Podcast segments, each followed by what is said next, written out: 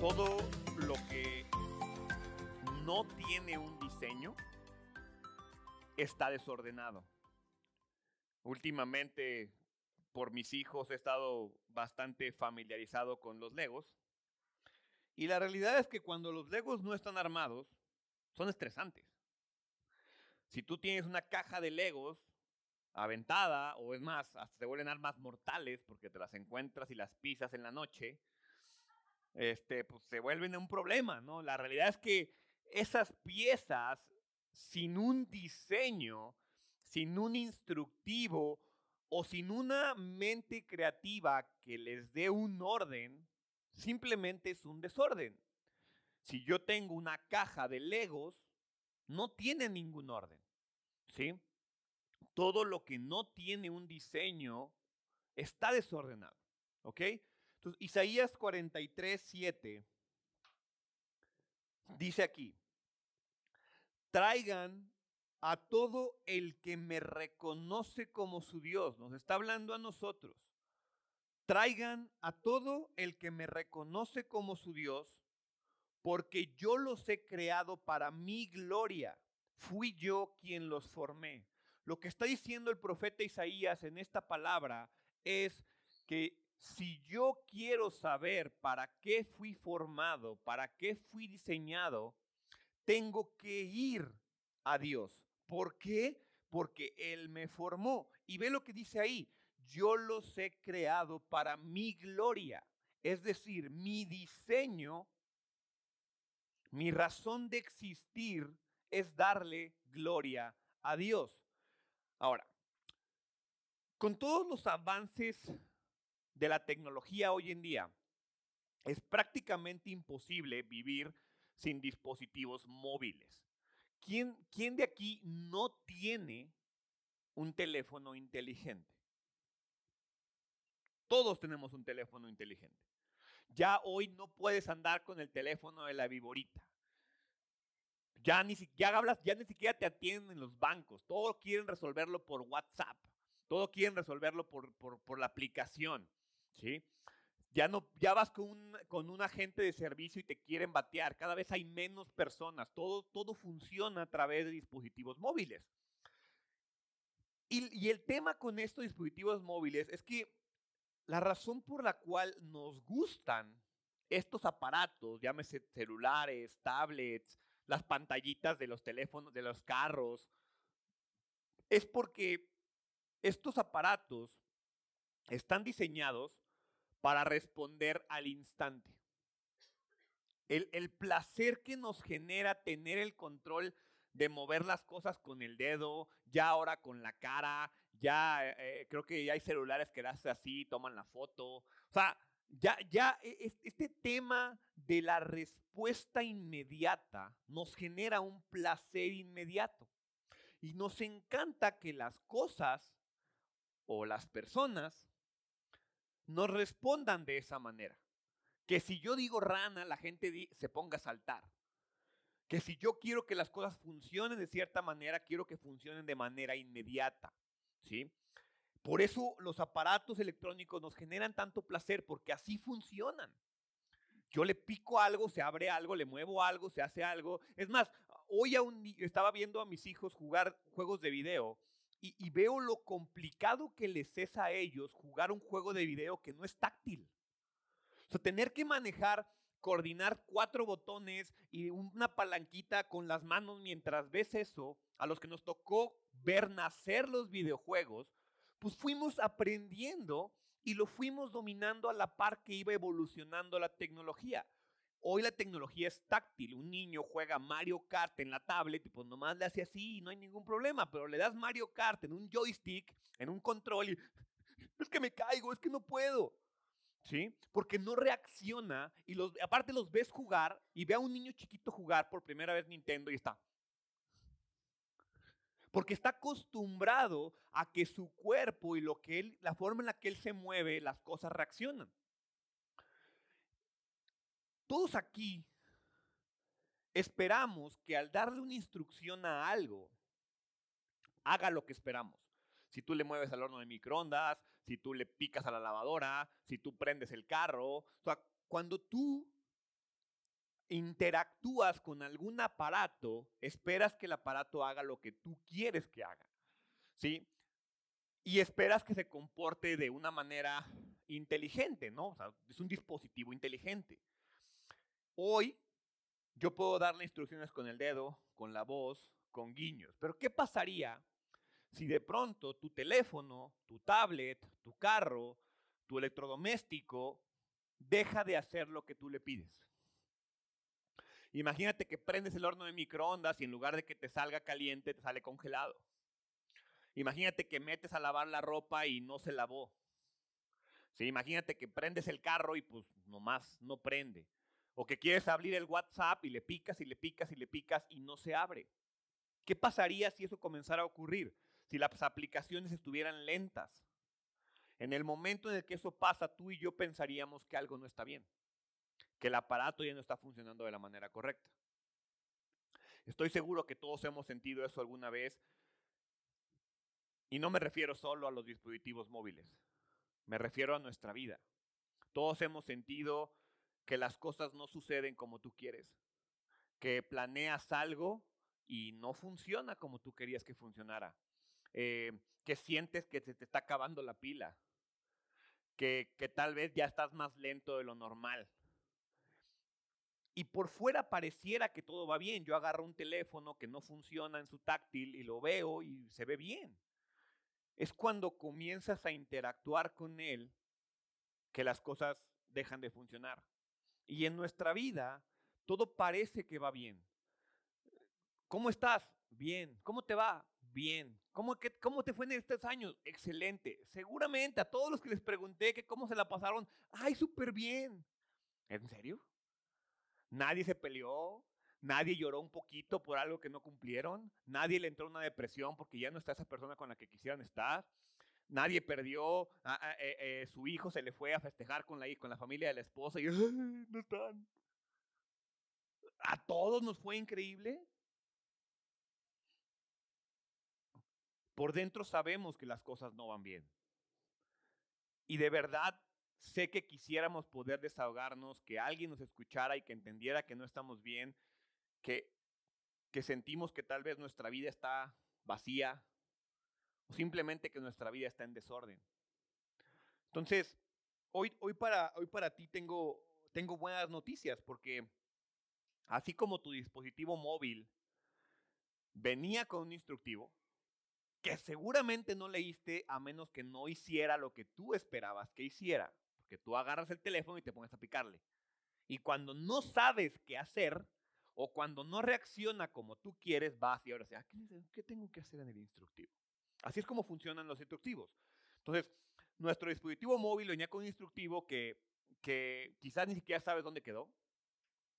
Y, y, aparte, nuestro, nuestro dispositivo móvil también tiene un soporte técnico, alguien a quien tú le puedes llamar para decirle, oye, mi teléfono no está haciendo lo que yo quiero. De igual forma, Dios ha provisto un manual de operaciones y también ha provisto un soporte técnico, un programa de apoyo para nosotros, un programa donde Dios es el técnico principal, porque Él nos creó, porque Él nos diseñó, y donde Él te atiende de manera personal todo el tiempo. Esto con la intención de que tu vida y mi vida funcione conforme al diseño original. ¿sí? y que tú y yo podamos responder como se supone que debemos responder. Porque al hacerlo seguramente nos va a ir de la manera correcta, nos va a ir bien. ¿sí? Si tú vas en tu Biblia a Santiago, Santiago capítulo 1, Santiago 1, 20, ellos. 1.21.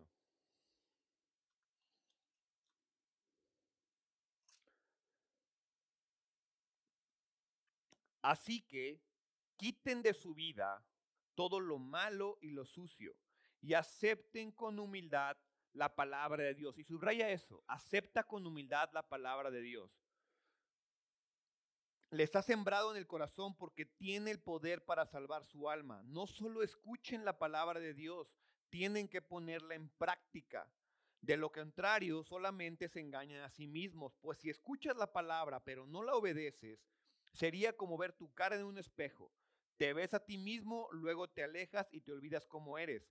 Pero si miras atentamente en la ley perfecta que te hace libre y la pones en práctica y no olvidas lo que escuchaste, entonces Dios te bendecirá por tu obediencia. ¿Por qué Dios no me bendice?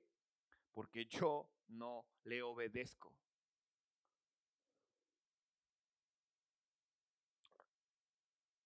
Todos, vamos a comenzar desde el principio, ¿ok? El primer libro de la Biblia se llama Génesis, ¿sí? Génesis significa origen. Entonces, si aquí dice que yo tengo que responder a la palabra de Dios, pues tengo que aprender a leer la palabra de Dios. Entonces, si yo me voy a Génesis, que significa origen, este libro habla del origen y tú y yo sabemos que habla del origen de todas las cosas, ¿verdad? Génesis 1 es el origen de todas las cosas, de toda la creación. Lo que yo no sé si sepas es que Génesis 1 también habla de nosotros. Somos parte de la creación. Dios habla de ti en Génesis 1.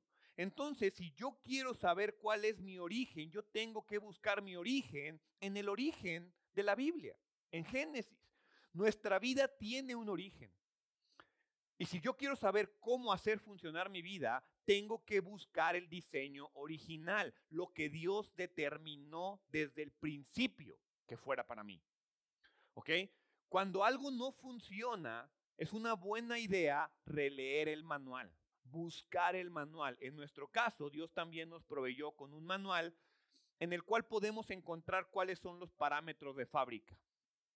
Y estoy seguro que al consultar ese manual vas a poder darte cuenta de que en algún momento tu vida comenzó a operar de manera equivocada, porque dejaste hacer, esa parte que dice, no, la garantía se rompe cuando conectas el cable no sé dónde, la garantía deja de funcionar cuando no nos hacemos responsables si tú conectas el aparato en una fuente, todo eso que viene en la parte de precauciones y advertencias que jamás leemos, también está en la Biblia. Si tu vida no está funcionando, hay que buscar en la Biblia por qué no está funcionando, por qué tu vida está operando de una manera equivocada, porque estamos fallando nuestro diseño original. Al hacerlo, cuando tú dejas de funcionar conforme a tu diseño original, te conviertes en una imitación de lo que realmente fuiste. Porque si yo tengo este aparato aquí y ya no funciona, pues se ve como un teléfono. Pero no será nada más que un bonito pisapapeles. Y al ser un bonito pisapapeles, no es su diseño original. Y quizás tú y yo vivimos como pisapapeles cuando fuimos diseñados para ser el teléfono inteligente más perrón del mundo. Y como cualquier imitación, cualquier cosa que no funciona, cualquier cosa chafa que deja de funcionar, llega el momento en el que te das cuenta que la calidad, la durabilidad, las funciones ya no son las mismas que el producto original tendría que tener. Con el tiempo resulta evidente que sin importar lo bien hecho que estés, lo, bonito que te veas, ah, es que sí brilla y todo, si no haces lo que debes hacer, no sirves. ¿Estamos de acuerdo con eso? Si mi teléfono deja de tener llamadas, deja de tener conectarse a internet, deja de reaccionar cuando lo hago así, se deja de abrir cuando le pongo mi carita, se convierte en un hermoso pizapapeles que no sirve para nada. ¿Sí? No funciona igual, se va a ver raro, se va a ver chafa, ¿sí? Entonces, hoy quiero que entiendas algo. Si tu existencia o las áreas fundamentales de tu vida no están operando conforme al diseño original, es muy probable que tu vida sea una imitación. Quizás como tú, o bien quizás yo como tú, has creído que no eres una mala persona, que eres una persona que sí comete pecados, pero pues, nada del otro mundo, estoy en la iglesia, ¿no? Seguramente hay personas peores que nosotros.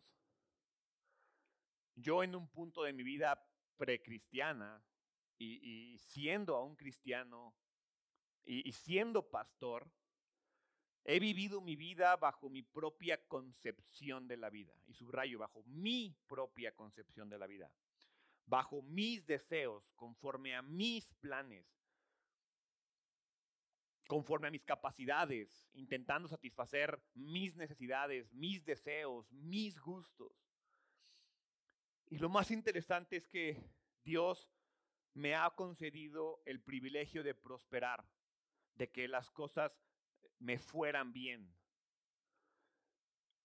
Pero esto solo es parte de su plan misericordioso para que yo pudiera comprobar lo que dice su palabra. Si yo voy a Proverbios, capítulo 16, Proverbios 16, 8 habla de algo que seguramente tú también has enfrentado. 16, 18.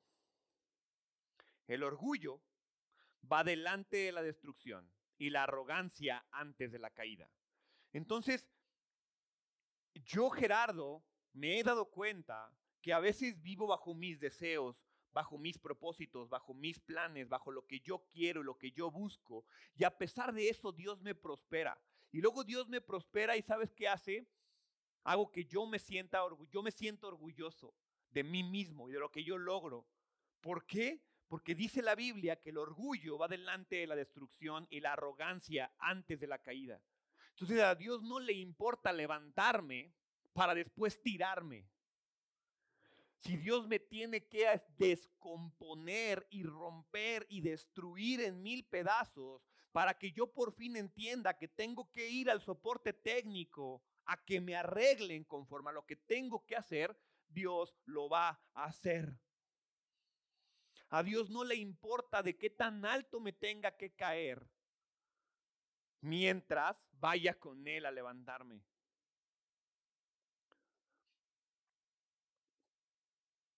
Y entonces yo vivía de esa manera. Y, llegó la época complicada. Llegó la época donde las áreas que yo creía tener bajo control se descontrolaron. Estoy seguro que tú has pasado por eso. Esas áreas donde crees que no necesitas a nadie, ni a Dios. Pero es precisamente en esa área donde Dios me mostró la realidad de la vida de imitación que yo estaba llevando yo estaba llevando una vida de imitación. Dios conoce mi corazón. Dios puede ver realmente cómo soy. Dios no está cegado como yo por mi propia vida, por mis éxitos, por mis fracasos. Y a veces seguramente te has sentido como dice Apocalipsis. Apocalipsis 3:17 dice, Dios me dice a mí en Apocalipsis 3:17 y te dice a ti, Tú dices, soy rico, tengo todo lo que quiero, no necesito nada. Y no te das cuenta que eres un infeliz y un miserable. Eres pobre, ciego y estás desnudo. Y nos sentimos así porque hay una verdad que no queremos reconocer. Hay una verdad que debemos reconocer, pero no queremos hacerlo. Hay un solo Dios. Y yo no soy ese Dios. Y parece obvio. Todos aquí sabemos que hay un Dios. Pero vivimos nuestra vida como si nosotros fuéramos ese Dios. Parece que e, en la realidad nos comportamos como el Dios de nuestra vida, pero vivimos una vida cristiana. Una vida para nosotros mismos. Una vida que no le da gloria a Dios, sino que busca darle gloria a nosotros mismos. Piensa esto, cuando tú vives, vives en verdad porque esto lo voy a hacer para darle gloria a Dios, esto lo voy a hacer porque le da gloria a Dios, o lo haces por lo que te va a generar a ti. Sin dudas vamos a vivir esta vida de esta manera, una vida chafa, una vida pirata, una vida de imitación, hasta que no le entregues el control a Dios de tu vida, hasta que no le digas, Dios toma mi vida, Dios toma el control, úsala como tú quieras, pero esa es una oración peligrosa. Que tú le digas a Dios, Dios, usa mi vida como tú quieras, no nos gusta, porque luego si lo que Dios quiere no es lo que yo quiero, volvemos al mismo problema. Cuando lo que hagas, o cuando tú hagas esto, cuando tú le digas, Dios, usa mi vida como tú quieras, Dios te va a tomar la palabra. Y cuando lo haga, vas a tener un encuentro con el Señor. que te va a llevar a entender lo que dijo Job. Job 42.5. Hasta ahora solo había oído de ti, pero ahora te he visto con mis propios ojos. Y quizás tú eres una persona que solo ha oído de Dios, pero no lo has visto. En el mensaje de Navidad les comenté y les hablé acerca de los momentos de claridad. Ese momento donde Dios deja de ser una deidad filosófica o moral y se vuelve tu salvador. Se vuelve tu rey. Se vuelve tu recurso, tu base, tu fundamento, tu todo. Y, es muy importante que tú estés seguro que Dios es eso para ti. Que Dios es tu salvador, tu rey, tu fundamento, tu pilar. Ese momento que, cambia el concepto de Dios por la relación con Dios verdadera, ese momento que todo cambia, ese momento donde te rindes a Cristo. Leí una frase que me gustó mucho del de, pastor Quique Torres y dice, Cristo no es algo que intentas, es el Salvador y el Rey al que te rindes. Y eso es bien importante que lo tengamos claro, porque a veces tú y yo vivimos intentando ser cristianos. Pero Cristo no es algo que intentas, es alguien a quien te rindes. Lo más irónico de este tema es que muchas veces llevamos vidas de imitación, pero vamos con el fabricante a querer cobrar la garantía, como si las cosas funcionaran. O sea, le reclamamos a Dios por nuestros defectos, le reclamamos a Dios por nuestros errores, le reclamamos a Dios cuando tú no has conectado tu aparato como lo debes de conectar.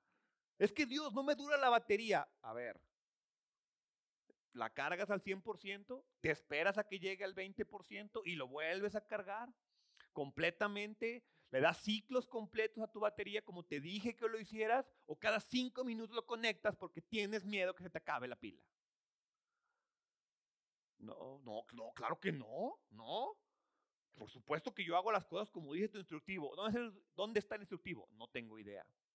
Vamos y le exigimos la garantía a Dios, vamos y le exigimos la promesa a Dios, vamos y le exigimos las cosas a Dios cuando tú y yo no hacemos las cosas como, sabe, como debemos. Cuando tú sabes por qué no estás funcionando. Le pedimos que establezca orden en dos o tres lugares que tú crees que se necesita, pero no quieres que intervenga en los otros. Y es como, Dios, corrígeme ese botón, corrígeme esa palanca. Y dice, no, no, no, espérate, es que todo está echado a perder. Tengo que cambiar todo. Y entonces tengo que volver al origen. Y eso no necesariamente es malo, porque cuando vas al fabricante es el primer paso. Es el primer paso para volver al origen. Cuando damos ese paso, te vas a dar cuenta de que no necesitas un arreglo. Te vas a dar cuenta de que no necesitas una reparación, de que no te hace falta un pequeño cambio, de que no es un botón el que está fallando. Te das cuenta de que lo que necesitas es un reset. Necesitas que Dios nos haga volver al diseño original. Y esto es algo que escuchamos constantemente en el ambiente cristiano, pero no sé si entendemos la magnitud de decirlo. Cuando reconocemos nuestra incapacidad, cuando reconocemos nuestras fallas, cuando somos sinceros y reconocemos la diferencia o la indiferencia y el menosprecio con el cual hemos tratado a Dios, cuando tú en verdad reconoces de manera real tu incapacidad de vivir, es en ese momento donde Dios te hace nuevo. Escuchamos muchísimo esa palabra. Si yo voy a Segunda de Corintios 5, 17, esto significa que todo el que pertenece a Cristo se ha convertido en una persona nueva. Amén, gloria a Dios. Pero entiende algo, si tú sigues viviendo como siempre has vivido, no has sido hecho nuevo. Ser hecho nuevo es eso. Eres hecho nuevo, es llegar al servicio técnico con un celular destruido, quebrado, roto, deshecho, mordido por el perro. Y te dan uno nuevo, perfecto, en las mismas. Y tú lo que haces es que te lo dan y Ay, ¿sigue sin jalar, eh, Dios? Eso es lo que pasa aquí. Segunda de Corintios 5, 17, antes de decir soy persona nueva, dice todo el que le pertenece a Cristo. La vida antigua ha pasado, una vida nueva ha comenzado y todo esto es un regalo de Dios quien nos trajo de vuelta a sí mismo por medio de Cristo. Y Dios nos ha dado la tarea de reconciliar a la gente con Él. Pues Dios estaba en Cristo, reconciliando al mundo consigo mismo, no tomando más en cuenta el pecado de la gente y nos dio a nosotros este maravilloso mensaje de reconciliación. Así que somos embajadores de Cristo. Dios hace su llamado por medio de nosotros. Hablamos en nombre de Cristo cuando le rogamos, vuelvan a Dios, vuelve al origen, vuelve al diseño original. Pues Dios hizo que Cristo, quien nunca pecó, fuera la ofrenda por nuestro pecado para que nosotros pudiéramos estar en una relación correcta, en un diseño correcto con Dios por medio de Cristo. Regresar al diseño original es poner tu vida en las manos de Cristo. De esa manera vas a hacer una nueva creación. Ahí es cuando entra el servicio de Apple Care y te dan un teléfono nuevo. Cuando estás dispuesto a entregar el otro. El tema es que con un teléfono está bien padre entregarlo, con tu vida no. Y es precisamente eso lo que cambia todo. Por eso decía que me encantó que el año pasado fuera el año del cambio, porque requiere que yo cambie para poder meter orden. Requiere que yo cambie para meter un diseño original, buscar al creador, creer que fui diseñado y manufacturado por sus manos, saber y entender que Dios me hizo con sus propias manos y que por lo tanto tengo la capacidad y el poder de Él para vivir una vida conforme a ese diseño. Yo siento que a veces no nos lo creemos. Ay, Gerardo, es que eso es imposible, no es cierto, no se puede vivir así. Hoy ya no se puede vivir de una manera santa, hoy ya no se puede vivir de una manera obediente. Si no me voy a quedar solo, me voy a quedar sola no voy a tener dinero, no voy a tener trabajo. Así, ese es el engaño del diablo. Hacerte creer que no se puede vivir una vida con Cristo. Hechos de los Apóstoles 17, 28, pues en Él vivimos, nos movemos y existimos. Como dijeron algunos de sus propios poetas, nosotros somos su descendencia. Ve lo que dice, en Él vivimos, en Él nos movemos y en Él existimos. Y entonces, no nos hemos movido de Génesis. Como les dije al principio, Génesis significa origen. Así que vamos de vuelta a ese lugar. Génesis 1, versículos 2 y 3. Y la tierra estaba desordenada y vacía. El versículo 1 dice, en el principio creó Dios los cielos y la tierra y la tierra estaba desordenada y vacía. ¿Cuántos sienten que su vida está así? Desordenada y vacía. Y las tinieblas estaban sobre la faz del abismo y el Espíritu de Dios se movía sobre la faz de las aguas. ¿Qué, qué está diciendo la palabra de Dios? Que aún en el desorden, aún en el vacío, el Espíritu de Dios se mueve. Aunque tu vida se sienta de la patada, aunque tu vida no funcione como tú quieres, aunque tu vida no esté donde tú quieres que esté, aún en ese lugar, el Espíritu de Dios se está moviendo. Pero no porque el Espíritu de Dios se mueva significa que las cosas están bien. Fue hasta que Dios dijo en el versículo 3, y dijo Dios, sea la luz y fue la luz. La primera parte del versículo 2, la tierra estaba desordenada y vacía. El término es tohu bohu. ¿Cómo está tu vida el día de hoy? Imagina una habitación desordenada. Sería un lugar donde no encuentras las cosas, sobre todo las más importantes. Ese es el lugar donde no te puedes mover. No puedes ni descansar si el cuarto está desordenado. Incluso puede oler mal.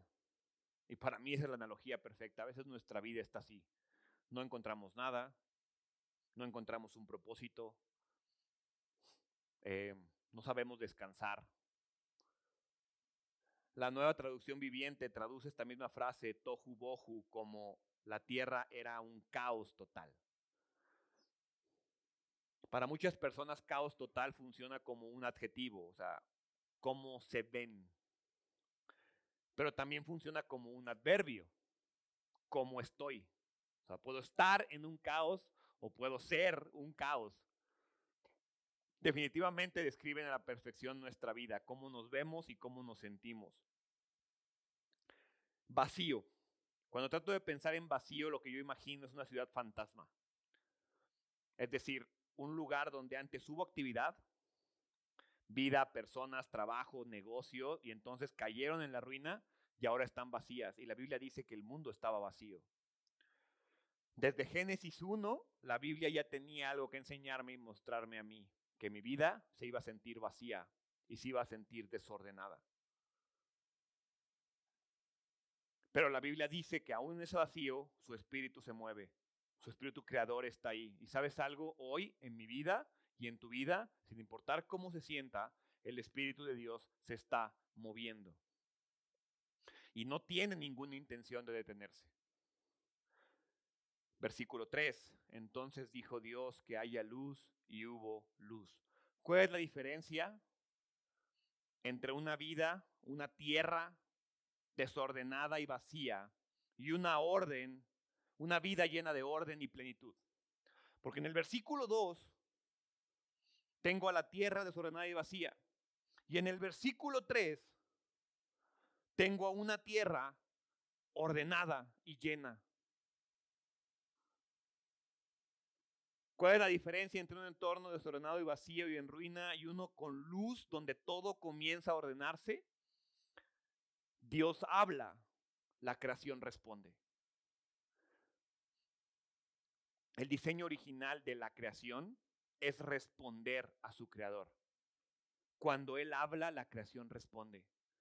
A partir de ese versículo, a partir del versículo 3 de la Biblia, Dios empieza a hablar y a dar instrucciones y la creación comienza a responder. Y entonces Dios habla, la creación responde y Dios dice, es bueno. A lo largo del primer capítulo leemos Dios dijo y fue así, e hizo, formó Dios y vio Dios que era buena. Las cosas, la fórmula mágica es así. Dios dice, así es, es bueno. Dios dice, así es, es bueno. Nuestro problema es que Dios dice, ay, no sé, Dios no me gusta. Dios dice, mm, seguro, no hay otra opción. Dios dice, y la creación, tú y yo como creación, dejamos de responder. Por eso cuando Romanos 8:28 dice que todo nos funciona para bien, nos funciona a los que estamos con Él, a los que respondemos. Si tu vida no funciona como la Biblia dice, es porque no estás respondiendo como la Biblia dice.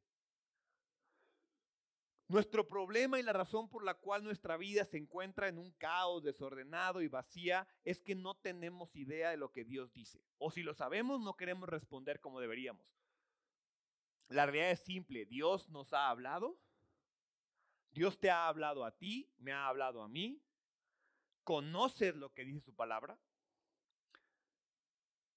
Pero nos hemos mostrado rebeldes y negligentes. Y las consecuencias ya nos alcanzaron. Y aún ahí Dios tiene algo que decir, porque si retomamos los principios de su diseño desde el origen, vamos al versículo 26 de Génesis 1. Entonces Dios dijo, hagamos a los seres humanos, y ahí estoy yo, ¿eh? No dijo hagamos a Adán y Eva, dijo, hagamos a los seres humanos. Ahí en el versículo 26 yo aparezco en la Biblia. Hagamos a los seres humanos a nuestra imagen para que sean como nosotros. Ellos reinarán sobre los peces del mar, las aves del cielo, los animales domésticos, todos los animales salvajes de la tierra y los animales pequeños que corren por el suelo. Así que Dios creó a los seres humanos a su propia imagen, a imagen de Dios los creó, hombre y mujer los creó. Subraya imagen. Dios creó a los seres humanos a su imagen. La palabra la traducción es para que sean como nosotros, semejanza. Esa es la esencia, la base, el tono del diseño, el propósito del diseño, ser imagen de Dios. Imagen tiene que ver con hacer sombra. Imagina que tu sombra, ¿te acuerdas de la película de Peter Pan? Que Peter Pan se movía y su sombra hacía una cosa diferente. ¿Qué harías tú si vas caminando y tu sombra se empieza a mover de una manera diferente? Algo está mal. Sales corriendo. Imagina que tu sombra no proyecta lo que haces o que tu sombra no te siga. Bueno, eso es lo que hacemos nosotros con Dios. Nosotros deberíamos de proyectar lo que Dios hace. No nos movemos de acuerdo a lo que Dios hace. Dios nos creó, pero nos desenvolvemos como si nosotros nos hubiéramos creado. Apartado de su... Es como todo ese tema de la inteligencia emocional, inteligencia artificial, y que ahora creemos que la inteligencia artificial eventualmente nos va a tomar el control. ¿Por qué? Porque se va a rebelar en contra de su creador. Ay, eso no es posible, tú lo haces todo el tiempo. Dios creó una inteligencia en mí y yo qué hice? Me rebelé. ¿Y por qué creo que si yo que tengo el poder creativo no puedo crear una inteligencia, eventualmente esa inteligencia pueda rebelarse contra mí?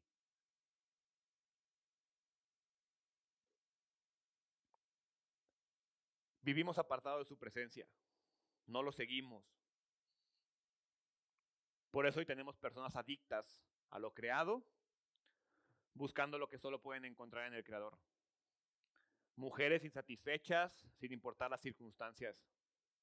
Hombres que persiguen el éxito y el placer en empresas, videojuegos, entretenimiento, deportes, mujeres, etc matrimonios infieles en lugares de matrimonios consistentes y fundamentados en Cristo, mujeres y hombres solteros buscando en relaciones tóxicas lo que solo una relación con Dios nos puede dar, iglesias que prefieren enseñar paliativos y hacer sentir bien a las personas en lugar de enseñarles la palabra verdadera del Evangelio para darles libertad y gozo, porque no estamos viviendo conforme al diseño, conforme a la imagen y dice imagen y semejanza. Semejanza es parecido, conforme al modelo o a la forma, algo así como ser una figura representativa.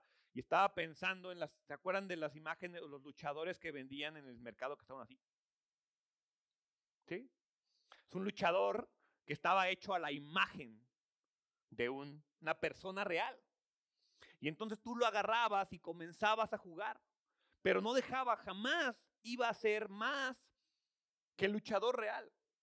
Siempre iba a ser una figura representativa de un personaje de la vida real. Nuestra vida fue diseñada para ser la figura representativa de un Dios creador, bueno, poderoso, justo, paciente, perdonador y una larga lista de atributos y virtudes. Por lo tanto, cuando tú y yo, o cuando las personas en nosotros viven una vida, em, o más bien, cuando tú o las personas ven en ti lo que significa vivir una vida rescatada por Dios, van a decir, yo quiero lo que Él, lo que Él tiene. Pero la única manera de que eso pase no es si tú lo agarras a bibliazos, es si tú representas la imagen del Dios. Porque si tú llegas con el Dios, es muy abrumador. Pero si tú te comportas y vives conforme a lo que el Dios dice y tu vida da resultados conforme al diseño, Él te va a preguntar, oye, ¿qué onda con ese Dios que tú tienes? El testimonio evangélico más efectivo para un no creyente es la forma en la que tú vives. No lo que le dices, es lo que tú haces. No hay forma más efectiva de comunicar a otros que Cristo es mejor que con una vida que se vive como Cristo. ¿Por qué? Porque para eso existo. Primera de Pedro, capítulo 2, versículo 8. Además, Él es la piedra que hace tropezar a muchos, es la roca que los hace caer. Tropiezan porque no obedecen la palabra de Dios. Ve lo que dice ahí. Tropiezan porque no obedecen la palabra de Dios, porque no responden como la creación debe responder. Y por eso se enfrentan con el destino que les fue preparado. Pero ustedes no son así porque son un pueblo elegido, son sacerdotes del rey, una nación santa, posesión exclusiva de Dios. Por eso pueden mostrar a otros la bondad de Dios pues Él los ha llamado a salir de la oscuridad y entrar en su luz maravillosa. Isaías 43, 7 dice que nos creó para su gloria. Traigan a todo el que me reconoce como su Dios, porque yo los he creado para mi gloria. Fui yo quien los formé. Cristo se hizo carne y habitó entre nosotros para mostrarnos a Dios. Los creyentes en Cristo, por lo tanto, debemos evidenciar su gloria. Fuimos creados con un propósito conforme a un diseño. Y miren, estuve, yo creo que es el año que más tiempo me he tardado en definir la palabra para este año. Este año la palabra es orden. Quiero establecer un orden en mi vida de manera personal, en mi pastorado de manera personal. Quiero establecer cosas en la iglesia.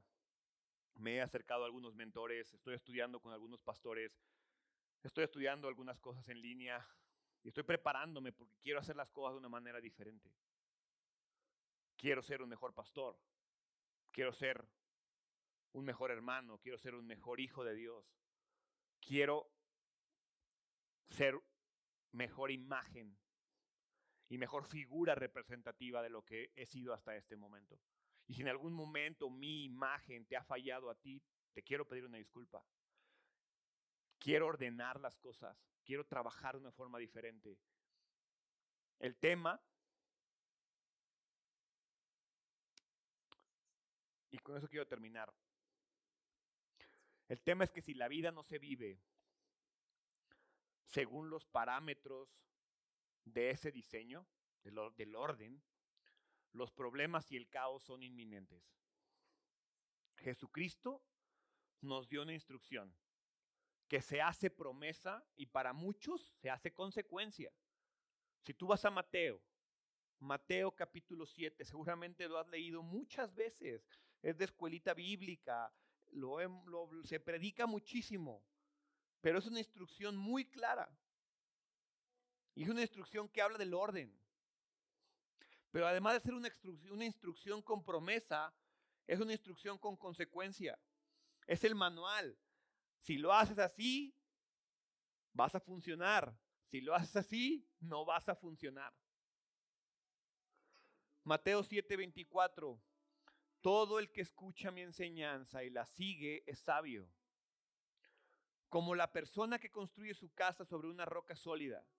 Aunque llueva a cántaros y suban las aguas de la inundación y los vientos golpeen contra esa casa, no se vendrá abajo, porque está construida sobre un lecho de roca. Sin embargo, el que oye mi enseñanza y no la obedece es un necio. Como las personas que construyen su casa sobre la arena, cuando vengan las lluvias y lleguen las inundaciones y los vientos golpeen contra esa casa, se derrumbará con un gran estruendo. Y en este pasaje yo veo tres similitudes y tres diferencias. Ambos constructores fueron expuestos a la enseñanza. El hombre prudente escuchó la enseñanza. El hombre insensato solo oyó la enseñanza. Escuchar es muy diferente a oír. Oír es venir y sentarte y no hacer nada. Escuchar es entender el mensaje en el sentido en el que el emisor lo está dando. Escuchar es escuchar la palabra y entender por qué Dios dijo esa palabra. ¿Qué me está diciendo Dios a mí con esa palabra? No es que dijo Gerardo que dijo Dios, es que me dice Dios a mí. Ambos fueron expuestos, uno escuchó, el otro solo oyó. Ambos construyeron una casa. El hombre prudente sobre la roca, el hombre insensato sobre la arena. Todos vamos a vivir nuestra vida. El fundamento que escogemos, tú lo decides. No hay forma de no, yo no construyo. No, todos vamos a construir. Todos estamos construyendo, todos estamos caminando. Sobre qué caminas, sobre qué construyes, sobre qué vives, es lo que va a hacer la diferencia. Y finalmente, ambos enfrentan lluvias, inundaciones y vientos. Esas no cambian. No hay circunstancias para el creyente y circunstancias para el no creyente. No hay, no hay eh, problemas para el creyente y problemas para el no creyente. No, el calor de la vida, la tormenta de la vida, el, el, vivir en un mundo roto y corrompido por el pecado es lo mismo para el creyente y el no creyente. Por eso dice ahí, cuando vengan las lluvias, no te dice, si te portas mal vendrán las lluvias, si no cumples, si no obedeces, no, las lluvias van a venir. Ambos, el sabio y el insensato, enfrentarán las lluvias, las inundaciones y los vientos. ¿Cuál es la diferencia? Que la casa del hombre prudente no se va a venir abajo, porque tiene orden, porque tiene estructura, porque responde y fue construida en base al diseño original. Como tu pastor, yo no quiero que tu vida se derrumbe. Pero lo único que puedo hacer es decirte, Aquí está el plano. Aquí está el modelo, aquí está el diseño. Yo no puedo formar tu vida, eso es personal. El fundamento de este año es eso. Quiero que establezcamos orden en nuestras vidas, que vivamos bajo prioridades, que si yo digo que Dios es mi prioridad, tú me digas en dónde está en tu agenda.